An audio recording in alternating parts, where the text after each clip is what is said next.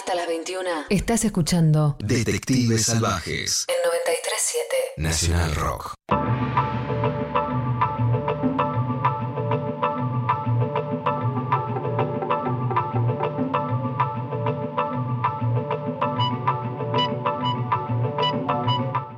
Buenas, somos los Detectives Salvajes. Pablo Abarca está ahí, detrás de la pecera, en los teclados. Iván López en la producción. Mi nombre es Martín Cardoso. Una vez más. Una vez más, aquí y ahora, como dicen los pastores electrónicos, ¿no? Aquí ahora, aquí ahora, levante sus manos y todas esas cosas que dicen, que ahora están bastante en, este, en la picota, por ponerlo de alguna manera, después de una serie que salió en Netflix que se llama El Reino. Saquen sus propias eh, con- conclusiones sobre el evangelismo. Este, no estamos acá para hacer nada de eso, sino para recibir a un invitado que se tomó la molestia de hacer lo que le pedimos a los invitados. Su nombre es Pablo Dacal, es un trovador, no sé si le gustará la palabra trovador, pero a mí me gusta. Eh, ha pasado por el rock, por el tango, por la milonga. Tiene un cancionero muy, muy, muy ecléctico, muy lindo. Eh, ha hecho música para películas, hizo radio, hizo cine. Em, buenas noches, Pablo Dacal. Mi nombre acá, Martín Cardoso. Un gusto saludarte. Eh, corregime si estuvo bien la presentación, si no, este. Eh, Sí, estuvo bien, estuvo hermosa, muy gentil. ¿Hay algo que quieras agregar? Este, no, no sé, por ahí me, me- me faltó algo, pero no. no. Este, No, bueno, me perdí, también estaba ahí, eh, qué sé yo, un poco escuchándote y pensando en, en las cosas que estuve eligiendo. Este, Sí. Me parece que estuvo bien, me gusta Trovador, obvio, yo eh, jugué a poner esa palabra en el medio. A, a- mí, me, a mí me, me- me- me gusta mucho la idea del trovador, viste, como, viste, si bien es como dilanesca, para ponerlo de alguna, de, de- de algún, de algún modo, eh, hay, hay mucha gente que rechaza eso, el, el concepto del trovador, por más que lo sea, viste, como para no tener una... Pues las palabras tienen muchas significancias distintas, viste, dependiendo de cómo las pienses, Sí, sí. de en qué contexto se digan, qué sé yo. Los trovadores es una un oficio muy antiguo y muy interesante de entender. Viste, es un oficio que viene desde la Edad Media, los jugulares eran los que estaban en las plazas cantando, Total. inventando cosas nuevas que veían, eh, siempre un poco borrachines y procaces, y los trovadores son los que también estaban en la plaza, pero que, que empezaron a notar esas cosas que se cantaban y empezaron a trabajar en la forma y llevaron eso por todos lados. Después Sí. salían por los pueblos a contar qué es lo que habían visto, qué es lo que recordaban, cantaban en salones aristocráticos y en mercados. A mí me gusta que el, el trovador eh, trasciende el género, digamos. O sea, puede ser un trovador y, y no importa el género musical que toques, digo, tra- trasciende porque... es- Trasciende la música misma, es Claro, una, exacto. si querés, una forma de función artística y política Total, en las total. ciudades. Creo que, si no me equivoco, eh, te vi en vivo la última vez este, eh, y la primera vez después de mucho tiempo en un centro cultural que se inauguró, yo estaba presente, corregime, el día que falleció Palo Pandolfo. Este, Estoy en lo cierto, ¿no? Sí, sí, total. Fue muy emotivo ese momento. eh, así que fue un, un- un- un- en, en medio de esa tristeza fue un, lindo, nada, una linda caricia al corazón. Este, así que Bueno, mm, qué bueno. te, te La verdad que fue un día difícil, sí. Fue un día muy Viste, complejo. Yo no, no estoy tocando en general y surgió esa posibilidad y, y me gustó agarrar la guitarra y salir otra vez un poco y justo tener esa noticia que la tuve Ahí. yendo al lugar. Sí, sí, ahí. eh, fue muy fuerte, ¿viste? Sí, se sí. cayó en la calle y se fue un amigo y se fue un colega y se fue un maestro. Sí, sí, sí, alguien con el que vos Así colaboraste. que bueno, digamos. lo cantamos un poco y después llevamos la cosa adelante como pude. ¿no? Sí, ni Creo que el nivel de emoción fue muy alto. Sí, sí, sí, se, se notaba como un nivel de emoción alto. Bueno, fue- fue- en eso fue como muy lindo. Pero primero te agradezco, como todos, eh, por la elección, digamos, por tomarte el tiempo de decir, che, esto, esto y esto. Y lo primero que, que- que- que a mí me, me- pareció como muy interesante es, em, es Mastronardi, de Miguel Ángel Petraca, eh, que es una figura em, que yo desconocía, que, o sea, que estuve leyendo ahora en estos días sobre él, eh, el libro, digo, ¿no? Em. Y es un es como el personaje que falta, digamos, como si vos tuviese un rompecabezas, tenés a Bioy Casares, tenés a, a- a Borges, tenés a Silvino Campo, y, y aparece alguien que se cuela este, con dos libros de poemas solamente editados eh, en, en su vida, digamos, y, em, y que deambula con ellos por los bares, por todo Buenos Aires, de a Juan L. Ortiz, o sea, eh, todo ese mundo y hay una mm, hay un momento del libro que es como que un amigo de, el padre de un amigo de Petraca lo, lo, lo- ve a Mastronardi pidiendo un vale para comer y dice escúcheme este es Mastronardi o sea eh, cómo llegaste ¿Cómo, cómo- por qué lo elegiste contame un poco digamos cómo- qué pasó ahí Sí. Y la verdad que me conmovió mucho el libro. Me pareció que era muy interesante esa manera poética y totalmente libre que tenía de abordar un, un personaje cultural que justamente se le está como escapando todo el tiempo, ¿viste? Es como una sombra que pasa, un recuerdo vago. Eh, y tiene una primera persona de él, de Miguel Ángel, muy activa ahí pensando las cosas. Y mm, Sí, creo sí, que tiene que ver con un, un corte extraño entre lo entre la ficción y lo documental que sucede en muchos lenguajes y que me conmueve, me interesa. Siento que ahí se están tejiendo eh, buena parte de, de las ideas de la época. ¿sí? y cómo llegas Pero bueno, más allá de eso y del libro, sí, claro, toda la historia de Mastronardi, porque en realidad, eh, como bien decís, viste, era de, de lo que después se, se transformaron más en algo canónico, en realidad era un grupo durante todo el siglo, ¿no? Pasaron di- distintos grupos de poetas, escritores, músicos, intelectuales, tipos, artistas, mujeres, eh, muy maravillosos. Y la historia de Mastronardi es una historia poco contada y muy y muy curiosa además, y fue un gran poeta, ¿viste? Uno de los poetas provincianos, junto con Juan L., que antes lo nombraste, que sí justamente pasaron acá un momento en, en esa Buenos Aires de los años 20, 30, y después se retiran nuevamente, bueno, Mastronardi se queda acá un buen tiempo, pero vive como retirado en su casa, y Juan L., bueno, vuelve a allá, a Entre Ríos. Sí, sí, claro. Eh, ¿Y cómo llegaste al libro? ¿Cómo, cómo, cómo dijiste, che, a ver, ¿qué es esto? Mira, lo conozco a Miguel Ángel hace muchísimos años. Eh, no somos particularmente amigos, pero qué sé yo, nos, nos vimos por razones diversas hace unos 20 años atrás, te digo, Sí, cuando él estaba armando la, la editorial Gog y Magog de poesía con Laura Lobov y con otra gente.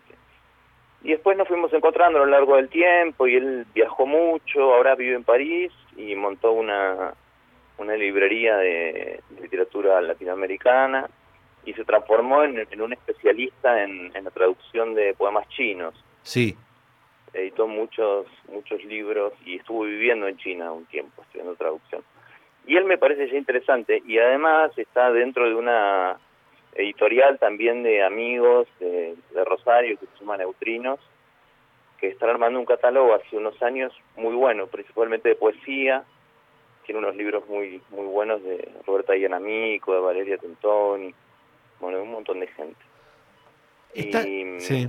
Y en realidad estoy un poco atento a las novedades que ellos van sacando siempre. Eh, ahí- Este me interesó al toque, ¿viste? Ah, Así que ahí te iba a preguntar. Rosario, una vez que ellos vinieron acá me lo conseguí. No, ¿estás atento en general a las novedades del mundo literario? Digamos, sos de un tipo de que por ahí, qué sé yo, va- vas por a ver qué editorial chica, ¿es, es algo que te gusta ver, che- chequear, digamos, más allá de, de- de, no sé, de, de estar Sí, atento sí, de- las nuevas... Bueno, cuando este, estuve viajando mucho por el país, justamente, trovando, diríamos, Sí.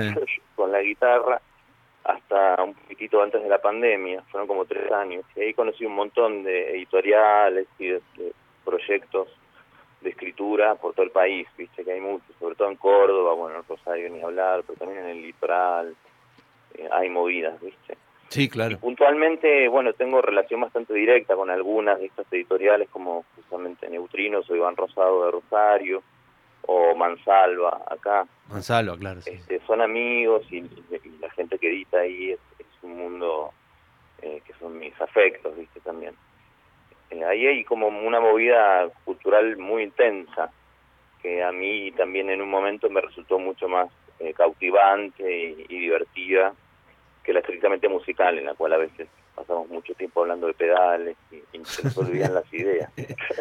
No, pero hay algo ahí que, mm, que, está bueno de lo que decís, que yo tuve una sensación que mm, em, eh, hace, bueno, hace este, 15 em, años, 20 años, medio como que el, el rock quedó en un lado como, mm, para ponerlo, quedó medio de costado, quedó medio con las bandas, con, o sea, el post-cromañón nos dejó como una resaca de de, bandas, este, no, no, no en el mal sentido, sino como lo que se cargaba era o los grandes popes del rock nacional, eh, hubo una invasión uruguaya, en mejor de los sentidos lo estoy diciendo, no, no, mal digo, em, pero hasta que no, digamos, hasta que no, no, no hubo un recambio que, en el cual entraría, él, mató a los espíritus, las ligas menores, digo, todo el mundo de la autogestión, del sello independiente, que por más chico que sea, hubo una revitalización de, del rock, digamos. Me parecía que en la literatura estaba el rock, digamos, el rock como actitud. No sé si compartís alguna de esas ideas, digamos. Sí, es posible. Eh, creo que estaba, bueno, eso que llamamos es, un, qué sé yo, un término medio complejo, pero entiendo a lo que va. Y sí, yo creo que estaba en la literatura, pero inclusive en ese momento, 15 años atrás, para mí estaba más eh, todavía en el teatro independiente. Ajá. Y, y también empezó a aparecer un poco en el cine. En el cine siempre estuvo, en realidad, siempre tuvo eh, gente armando cosas muy locas, eh, interesantes y gente que no, no. Pero cine independiente, que hereda una buena parte del teatro independiente de, de 15 años atrás, yo creo que está ahí y también está muy relacionado, bueno, sí, justamente con el mundo de la escritura y el mundo del arte contemporáneo también. Sí, lo cual me lleva a, justamente, hablando del cine independiente, no hay nada más independiente que el Pampero, la productora de Mariano Ginás y sus socios y socias, digamos, y elegíse justamente, eh, corregime, a ver, porque yo creo que vos hiciste música para, mm, eh, hiciste canciones en Estrellas Extraordinarias. Claro, yo pongo la última canción en la película y también en La Flor, de hecho. Exacto, también en La Flor. La Flor, 808 minutos, ¿no? O sea, es la película más larga del cine argentino, en la historia, en la historia del cine argentino. Em, uno decía, bueno, después de Historias Extraordinarias, ¿qué? Decía Ginel, decía. O sea, venían. Después de esto, ¿qué? Como diciendo, ya está, ¿no? Ya puse, o sea, no, bueno, este, eh, y este, narra, de modo, porque este son 808 minutos, digamos. Este, como dos historias, una que es la excavación en el interior de la Argentina, donde descubren la maldición de una momia, y después está la historia de una pareja que vuelve a querer a cantar. Y... Pero son cinco historias, ¿eh? Sí, digo, pero como las dos principales, después se van abriendo como la flor, digo, o sea, eso, lo, sé, digamos, pero como que van abriendo, ese, eso es lo que, el primer disparador, lo que estoy diciendo, no, no, no estoy diciendo que, que sean eh, solamente esas, digo. Es lo mismo que ir a historias extraordinarias y decir, no, bueno, arranca con un este que, que está caminando por. Digo, el, nivel de expansión y expansión y expansión y expansión de historia eh, te lleva a, por lo menos a contar aunque sea un hilo para que alguien que no vio la flor, que son mucha gente, estaría bueno que la vean, por lo menos narrar un poco el arranque, digo, es, simplemente de razones por, por, por la cual elegiste la flor de Mariano Chinás? Bueno, están un poco ligadas a, a lo que veníamos conversando, me doy cuenta. Yo creo que el Pampero en realidad justamente son un grupo de, de, de acción y de invención absoluta y yo disfruto mucho todas las películas de Alejo Moyán, las que hizo Laura Chitarela y bueno, lo de Mariano siempre es como el, el tanque de guerra de todo esto. Sí, sí, sí. Son una especie de, banda de rock y él es el capitán de ese barco loco.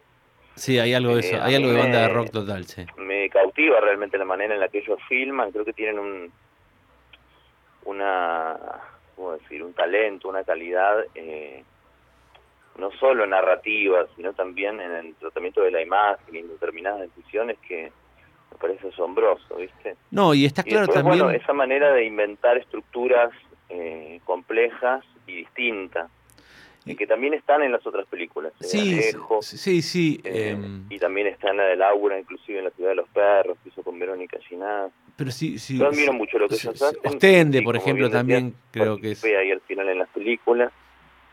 Y en realidad estoy trabajando justamente en una película con Mariano, yo ahora. Ah, en una nueva película. Sí. ¿Con- ¿En la música solamente o estás escribiendo con él o...? o- No, eh, mira, en realidad estamos haciendo una película alrededor de un repertorio que yo armé con mi trío de guitarras de Ignacio Corsini. Con el de Corsini, sí, sabía que había estaba haciendo un trío de, de- de Corsini. Escribí justamente un libro que se publica por Gourmet Musical. Una gran editorial. Una gran editorial. Sobre eh, una especie de ensayo biográfico sobre Corsini y a la par estamos filmando ese repertorio cantado y elaborando una idea a partir de eso.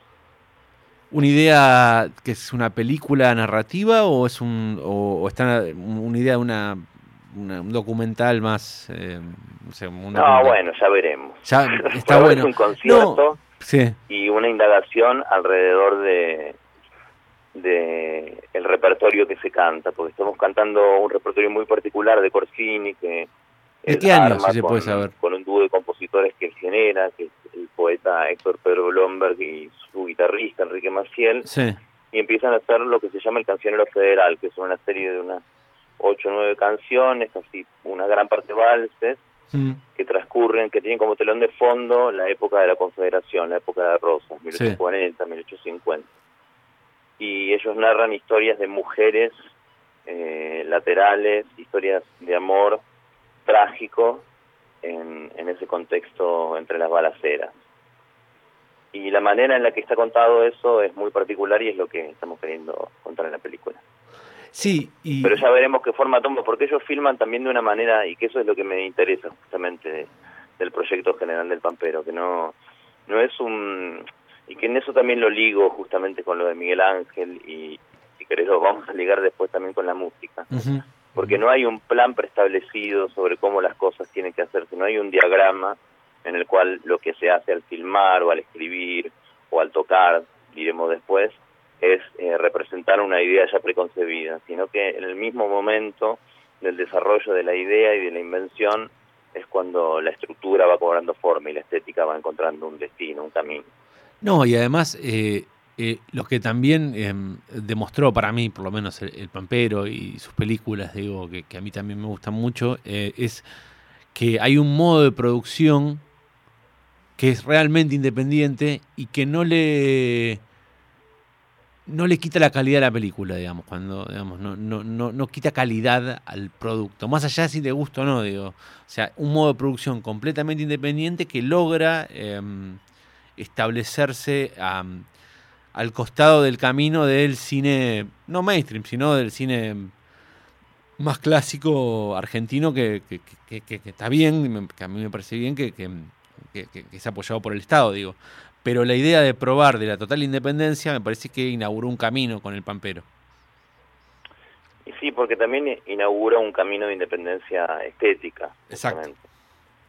Porque nuevas formas de trabajo implica otra forma de, otra manera de tomar las decisiones, este, y ot- otra manera de trabajar en general, ¿viste? Y es sabido, aparte, que en realidad eh, la diferencia de calidad que se puede lograr con el dinero en, en lo que sea siempre es eh, bastante mínima. Se pueden hacer cosas muy buenas Sí, sin grandes presupuestos en cualquier rama del arte. sí, total. Eh, una un poco de plata siempre es necesaria y resuelve mejor las cosas. Pero después otra buena parte de la plata tiene que ver con las necesidades de la vida de las personas y con y con algunos eh, también intereses complejos y con eh, presupuestos inflados y lo que fuera. Sí, claramente.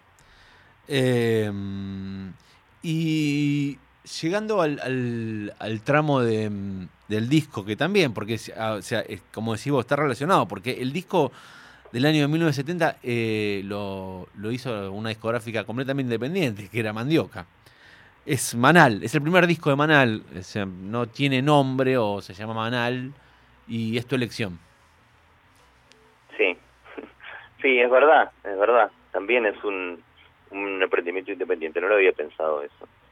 Pero es verdad, es que bueno, es lo que estamos hablando, me parece que en realidad determinada manera de llevar las cosas al mundo, de generar una obra, eh, están siempre relacionadas en gran medida con, con el proyecto estético, ¿viste? Sí.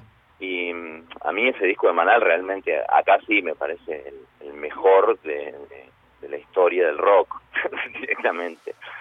Pero porque es muy bueno lo que arman ellos ahí, porque están traduciendo un estilo eh, que, que es muy puro todavía, digamos, muy mezclado con el jazz, el blues, este, alguna parte del rock. Tres Eh, virtuosos. pero a la vez ¿no? le están hablando a, a sus contemporáneos. Es un disco principalmente escrito en segunda persona y, y como te decía antes, tanto con la película como con el libro, no, no hay una idea ya preconcebida de cómo van a construir una canción e intentar hacer eh, una canción mejor que la otra para que alguna tenga alguna clase de destino o comunicación con alguien, sino que están en una experiencia instrumental y musical muy alta. Lo que están haciendo ahí es increíble. Eh, es un disco bastante variado, a pesar de que siempre el trío, hay momentos en los que No, pero más sí, digamos, chicas, aparece un piano. donde, donde es, eh, donde por ahí te están cantando un tango en tiempo de blues, digo, o sea, Avellaneda Blues es un tango, eh, Vía Muerta, Callejón Asfalto, es, es, es un tango, digamos, pasado por el blues. Sí, es una visión sobre la ciudad, en Sí. realidad, ¿viste?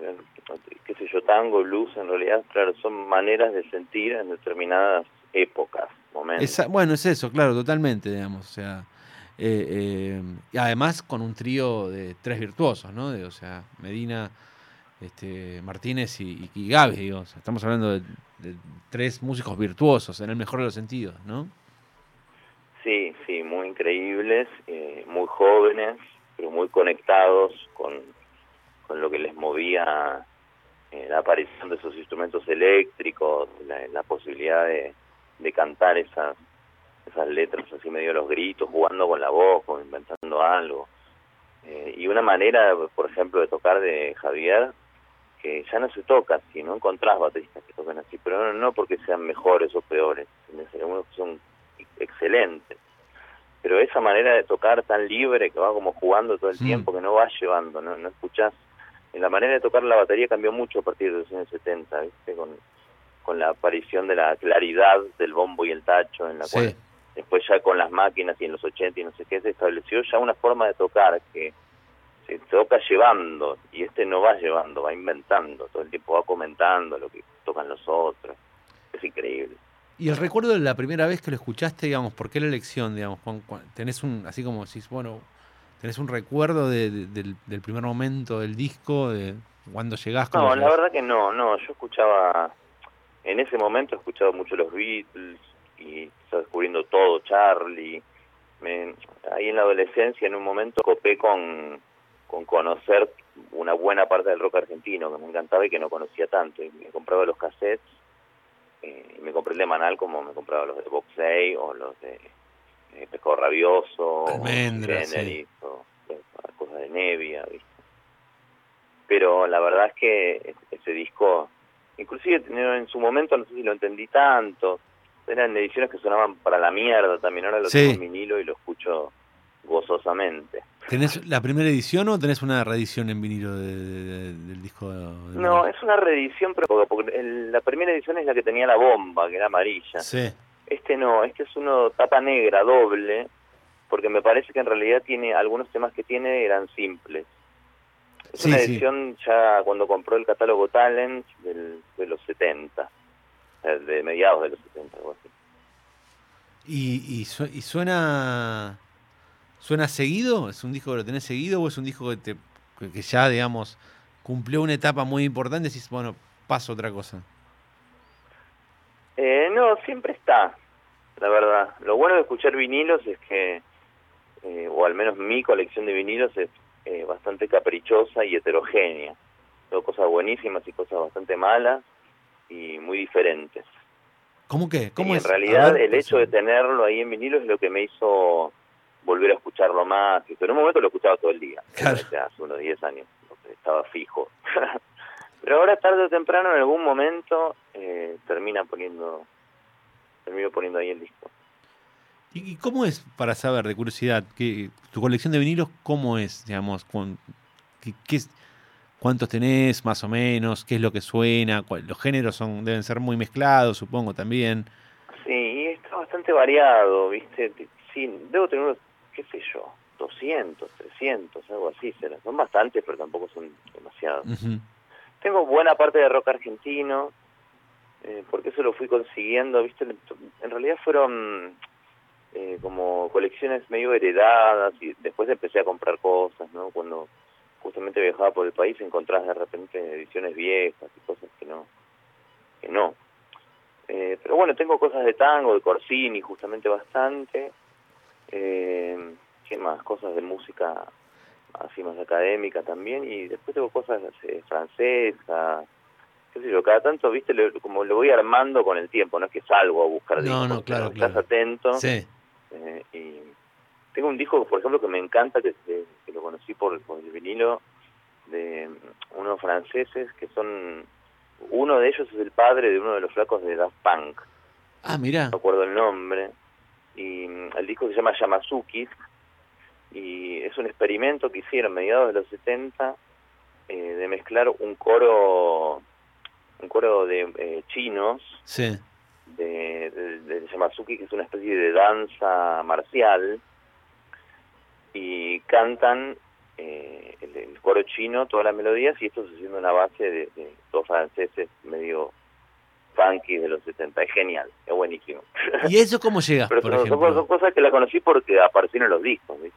O sea, ¿lo viste ahí? ¿Estabas, eh, no sé, en París y, y viste el disco? ¿O, digamos, alguien dijo, che, esto No, está... no, no, ese eh, es una edición argentina de los 70. Ah, me mató. Y ese Ah, llegó porque lo tenía mi viejo. O sea, la primera colección que leo es la de mi viejo. Claro. que ya tenía una mezclita linda, tenía lo de los gatos, el de almendra el primero, Claro, claro, claro. yo, había cosas, y esas cosas así medio freaks, Ah, es buenísimo ese disco. ¿Y cómo averiguaste que era el padre de, de Daft Punk de curiosidad? Pero, o sea, no sé cómo. porque me parecía muy bueno el disco, muy particular, aparte tiene, viste, canta un coro, pero la, la música son como temas pop, pero Sí. se escucha un bloque de voces, Sí, sí, sí. Eh, que, que es como muy de esta época, a mí me hace acordar el bloque de voces de Onda Vaga, es muy parecido, como esas voces que suenan cinco o seis a la vez, Sí. no distinguís medio que hace cualquiera. Sí, sí, sí, sí. Y bueno, me, me generó tanta curiosidad que en un momento googleé, Claro. quiénes eran estos, ¿viste? ¿De dónde salieron? ese disco y uno más, y después eran productores. Y eso es como un experimento de productores, como uy, agarremos este coro chino y lo tocamos. ¿Y al tango cómo llegas? Bueno, al tango llegamos todos, Sí. ¿no? En algún u otro momento. Es la famosa frase, el tango siempre te espera, ¿no? Claro, o sea, un poco de tango siempre tuve alrededor. Mi abuela la invitaba a Tita Merelo y yo dormía con ella. Recuerdo a la mañana cantando Se dice de mí. Claro, qué lindo, qué lindo Este, recuerdo ese. Pero bueno, después en realidad llegó como buena parte de mi generación, me parece. Cuando vimos la película Sur y lo vimos al polaco ahí en los 80, Esa, yo era muy pendejo, en el Sí. tango no me interpelaba, pero de repente ahí había algo loco, raro. Y hubo una especie de pequeño boom para los interesados ahí en los 90, a partir de eso sobre el tango, y después, bueno, se empezó a generar la movida del tango más joven, una década después más o menos, ¿no? Sí. Pero en el medio, bueno, yo, yo en realidad escuché y escucho medio de todo, ¿viste? Cuando me metí en el conservatorio a estudiar y conocí un montón de amigos, de flacos, y unos tocaban jazz, unos tocaban tango, y no sé qué, y empezás a escuchar y te, te interesa. A mí me interesa la música de Buenos Aires, yo soy porteño a full, ¿viste? Eh, si bien soy un poco agotado de la ciudad, pero pero siento que me identifica completamente. Y hoy el tango no es algo que me interese mucho, yo no escucho mucho tango, la verdad. De hecho, Corsini es tango hasta un punto. Corsini es un cantor criollo. Claro. Para mí lo más interesante que tiene no es el tango, justamente. Pero bueno, el tango subyace en todo. También el tango está en, en Charlie García. en- la música porteña tango, toda. Sí, totalmente. Sí, sí, sí. Sí, Eh, sí eso es, es una gran verdad. Este, y hasta rioplatense, ¿no? En un punto también, ¿no? Eh, como, Sí, eh, sí. Bueno, pasa que la presencia de lo negro rítmico en Montevideo es más fuerte, ¿viste? Que también está en el tango, está en el origen. Pero bueno, el Totalmente. tango se instrumentó siempre a partir de la, ya la guitarra, el piano, las cuerdas, los fuelles. Y ahí ya se arma un bloque que después puede variar de uno a otro, pero va por ahí, no tiene percusión, no tiene parche. Pero los otros como se quedaron con los parches porque había más negro. Sí, sí, sí, claro. De hecho, si, si pensás eh, hoy en, por ejemplo, qué sé yo, el octeto electrónico de Piazzolla, que sí tenía batería y, y, y- y- y- y tenía como, venía como la revolución, ¿no? Digamos, de, de- eh, eh, no, no, Claro, no- pero él le pone la batería a la europea. Claro, Porque exacto. él, ahí cuando graba en Milán, esas cosas, sí. cuando hace Libertango antes del octeto. Pero él lo pone como medio como lo usa Lalo Schifrin, qué sé yo. sí, sí, con sí, un sí. criterio más internacional. Si bien era Total. Piazzolla y es genial todo lo que hizo, ¿no? Pero la, la idea de la percusión descontracturada, digamos, un Javier Martínez, justamente. Exacto, Un claro. Javier Martínez, no, no. Claro, claro, claro. No pibe, no, no. claro.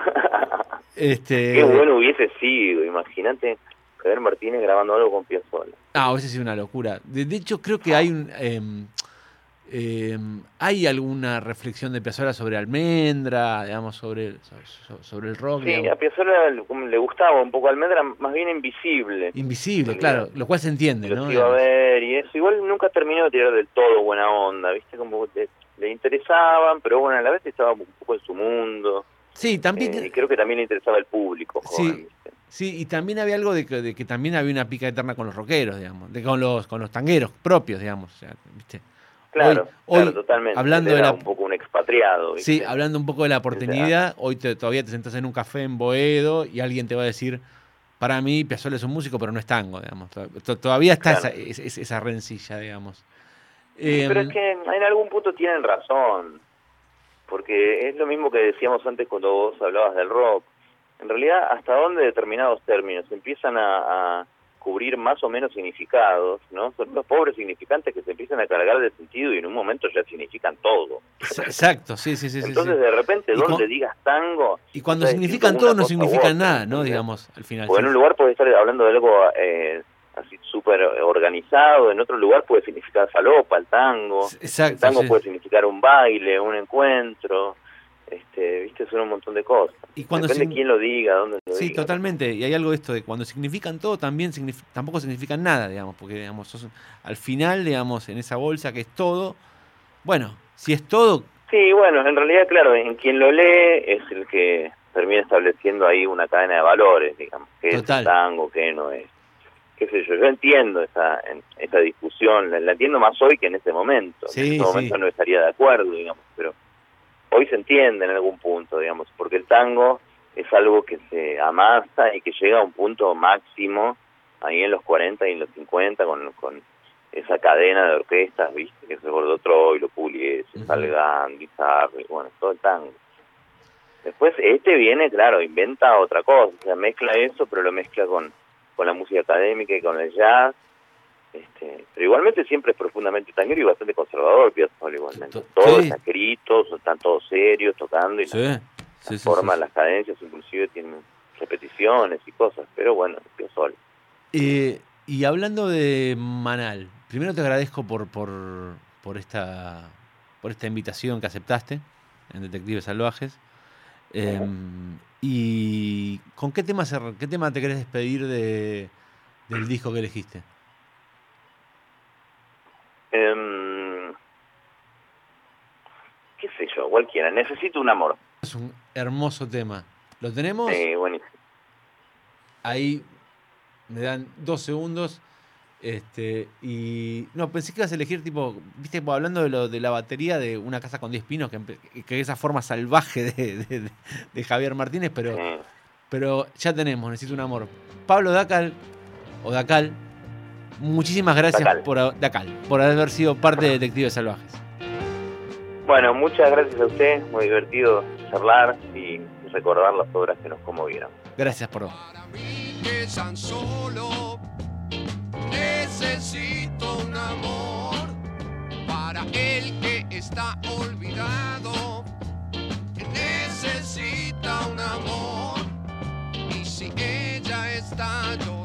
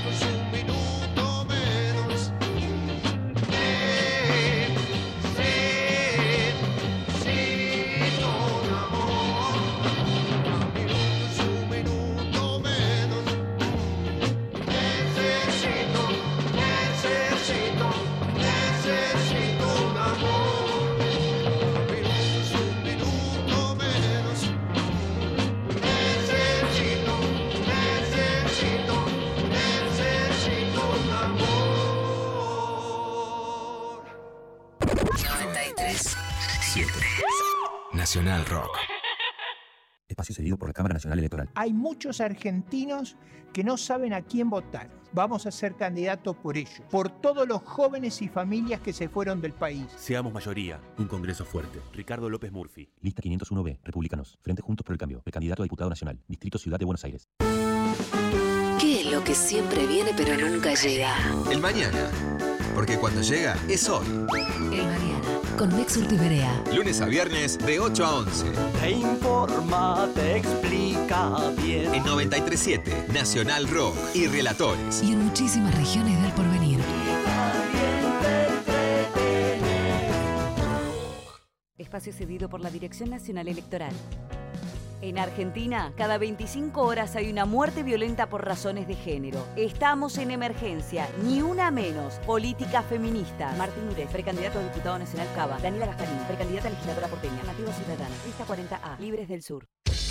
Buenas noches, señor Santiago Motorizado. ¿Cómo le va? Buenas noches, ¿cómo andás? La semana se cierra con hambre. Radio Caníbal. Hoy con los años organizamos un show y la gente que viene es gente que paga la entrada por ir a vernos. Entonces ya es como todo el contexto es a favor, a favor de eso, a favor de tus canciones, están esperando que hagas eso que te gusta hacer. Entonces ahí ya no, no ocurre nada de la timidez. Radio Caníbal. Una mirada voraz sin menú. Incluso hemos tocado para mucha, mucha gente. Sería como el escenario terrorífico para el tímido, Claro. pero ya no, no me sucede. También hay una cosa de vértigo y un disfrute extraño, ¿no? Porque después de todo es algo, ya estamos hablando de cosas lindas, ¿no? Este, Claro. Sí, sí, bueno. Domingos. De 21 a 0. Con Eduardo Fabregat. Radio Caníbal. Por 937 Nacional Rock. Ah, Hace la tuya. Espacio cedido por la Cámara Nacional Electoral. Hay muchos argentinos que no saben a quién votar. Vamos a ser candidatos por ellos, por todos los jóvenes y familias que se fueron del país. Seamos mayoría. Un Congreso fuerte. Ricardo López Murphy. Lista 501B, Republicanos. Frente Juntos por el Cambio. Precandidato a diputado nacional. Distrito Ciudad de Buenos Aires. Juan Braceli, cocinero.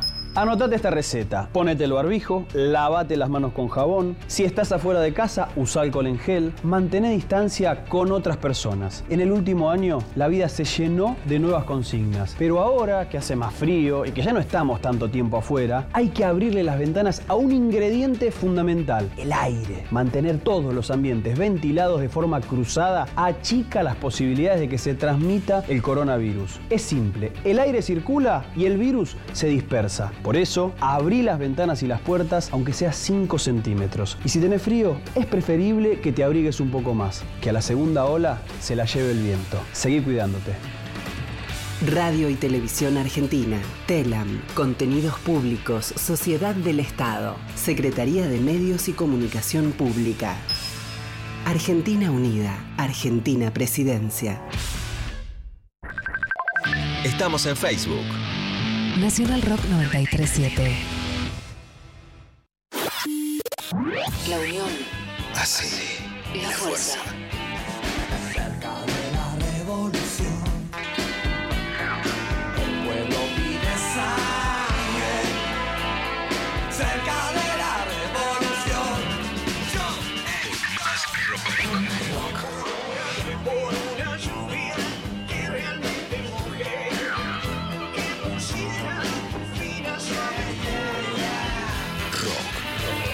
Nacional.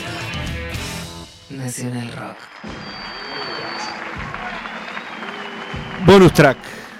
Allá lejos y hace bastante tiempo, bastante, bastante, los fabulosos Cadillacs hicieron una serie de teatros que llamaron Caravera Experimental Concerto, en el cual homenajeaban a Manal haciendo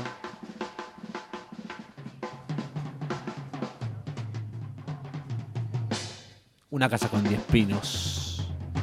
Muchas gracias.